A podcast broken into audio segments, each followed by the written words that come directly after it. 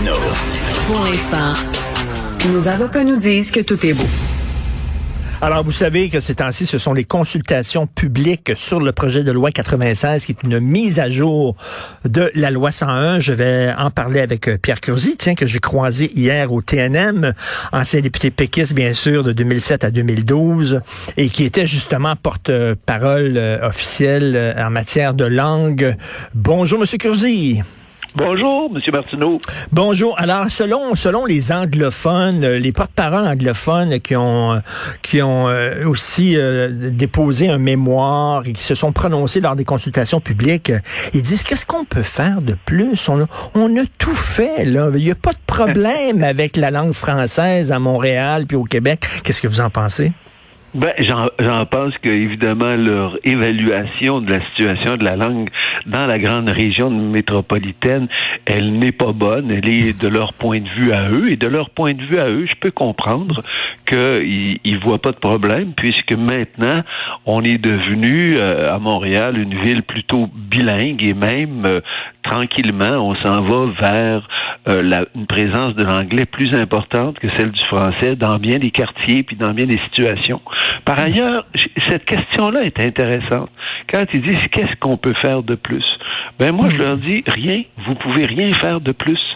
Euh, non, mais ce que je veux dire, c'est ceux qui disent ça, généralement, te disent aussi, nous, euh, on, a on a appris le français, et c'est vrai qu'il y a beaucoup d'anglophones qui ont appris le français, et alors, ils n'ont rien d'autre à faire de plus que de vivre dans cette langue-là quand ils sont en société, qu'ils utilisent le français comme langue commune, et déjà, ça va être très bien. Plutôt que de s'opposer à la notion d'avoir une seule langue commune pour tout le monde, qui serait le français, qu'ils y participent, mmh. ceux qui, euh, qui disent qu'est-ce qu'on peut faire de plus? Ce que vous pouvez faire de plus, c'est vivre comme vous voulez dans votre vie privée, dans la langue que vous voulez, mais dans l'espace public, vivez avec nous en français, ça va aider. Et Pierre Curzi, je rêve peut-être en couleur, mais Bill Clinton avait une très belle phrase en disant, il ne faut pas seulement accepter la diversité, il faut la célébrer. Et moi, j'aimerais qu'ils disent qu'il faut pas seulement qu'ils acceptent que le français est, la langue première au Québec, il faut qu'ils en soient fiers, il faut qu'ils soient contents de ça, il faut qu'ils célèbrent le fait français, sinon qu'est-ce qu'ils font au Québec? Ben, c'est-à-dire que, oui, comme toute minorité dont on respecte les droits, parce que c'est le cas dans tous les projets de loi, dans la loi 101, dans le projet de loi qui est présenté à l'Assemblée nationale, partout, on respecte vraiment bien les droits de la minorité anglophone. Et tu as raison, leur, leur, devoir serait de nous aider à célébrer cette différence-là, mhm. sans que eux, ça les prive de quelque droit fondamental que ce soit. C'est juste de dire, on va vivre avec vous. Comme actuellement, on est en train d'apprendre, puis euh, je le dis euh, vraiment, on est en train d'apprendre à être beaucoup plus ouvert hmm. à la diversité euh, religieuse, à la diversité des ethnies, à la diversité des genres. Moi, personnellement, j'apprends ça. Tu sais, hmm. j'essaie de rester ouvert, j'essaie de pas avoir de préjugés ou de les combattre. Et c'est la même chose que moi, j'espère. Mais c'est sûr que pour eux, si le projet de loi 96 est adopté et s'il est renforcé parce qu'il devrait l'être, euh, ça, ça va signifier l'acceptation qu'ils sont minoritaires et que à la longue ils vont se fondre dans la majorité. Et moi, très franchement, je pense que c'est souhaitable pour eux et pour nous. Est-ce qu'on n'est pas contradictoire, c'est-à-dire euh, d'un côté on dit c'est très important le français, de l'autre, euh, veut dire on finance l'agrandissement du cégep Dawson qui est le plus gros cégep au Québec et qui est un cégep anglophone. On donne l'hôpital Royal Vic euh, à l'université McGill.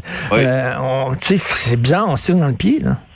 Ben, on se tire dans le pied depuis longtemps. Tu sais, euh, moi, j'avais publié l'étude euh, sur les cégeps en 2011. Ça fait dix ans de ça. Écoute, on le sait tous pertinemment que, mais ça, c'est pas nécessairement la responsabilité des anglophones, quoi qu'ils y aident, mais c'est la responsabilité des gens qui, après avoir étudié en français au primaire ou secondaire, décident qu'ils vont aller poursuivre leurs études en anglais. Euh, et c'est vrai pour les allophones et c'est vrai pour les francophones. C'est clair que ça, ça doit être la mesure euh, sur laquelle le gouvernement actuel doit intervenir. Puis c'est pas vrai mhm. que c'est une mesure extrémiste, c'est une, une mesure extrêmement importante. L'effet de ça, si toutes les, tous les francophones et les allophones vont au cégep français, c'est d'abord, on va mieux financer nos cégeps parce que les, les cégeps, comme toutes les institutions d'enseignement, ça se finance à partir du nombre d'étudiants.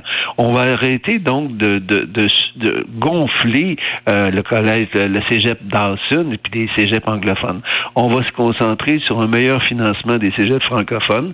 L'effet de ça va être aussi qu'il va y avoir plus d'étudiants qui vont continuer leurs études universitaires dans le système universitaire francophone. Là encore, ça va avoir un effet de meilleur financement et d'un rééquilibrage parce qu'actuellement, euh, on finance euh, proportionnellement beaucoup plus le système universitaire anglophone que ben francophone. Ben c'est pas normal dans une société. Autrement dit, on est en train d'investir dans notre propre anglicisation. Tout à fait. Et, ça, ça a pas, c'est illogique.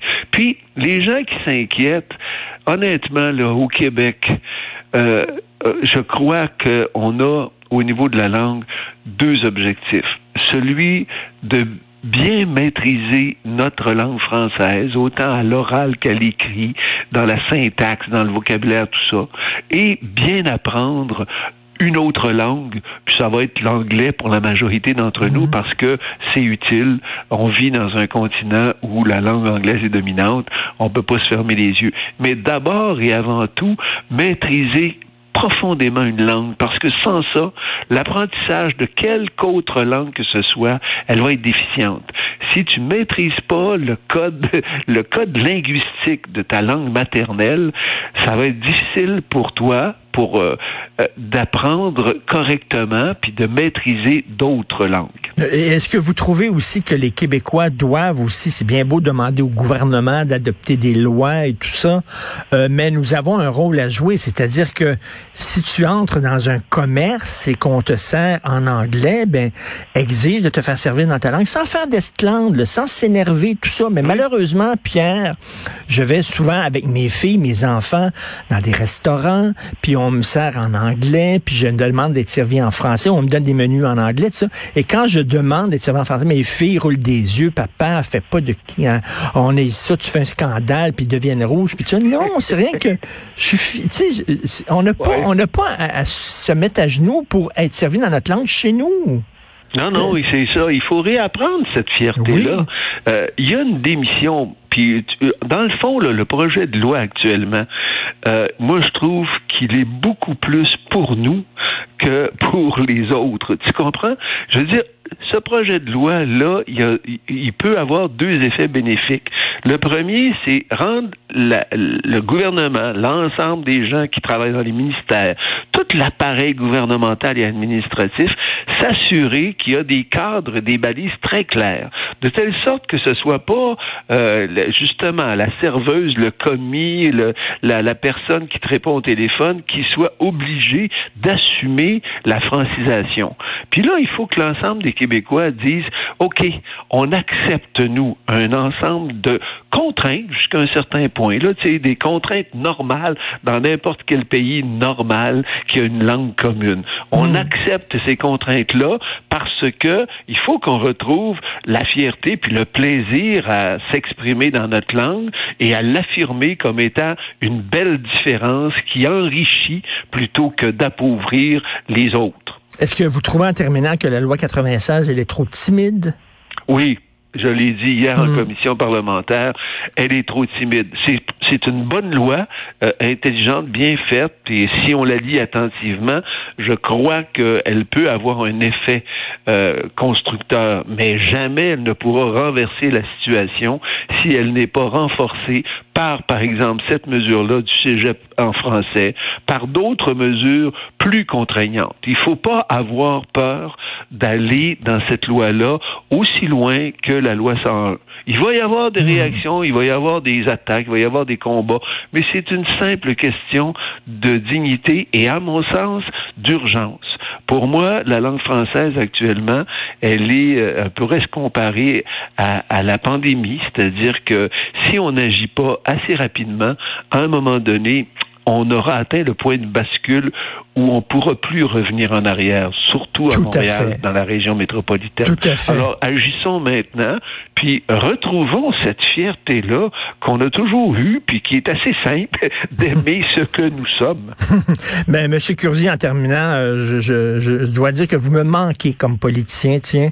Et hier, on était euh, au TNM, c'était une première, et il y avait la ministre de la Culture qui a fait une allocation, une allocution, allocution, et je me disais... Ah, c'était Pierre Curzier, ministre de la Culture. Ça serait autre chose. Mais en tout cas, bon, merci. Bonne journée. salut, Richard. Bonne journée.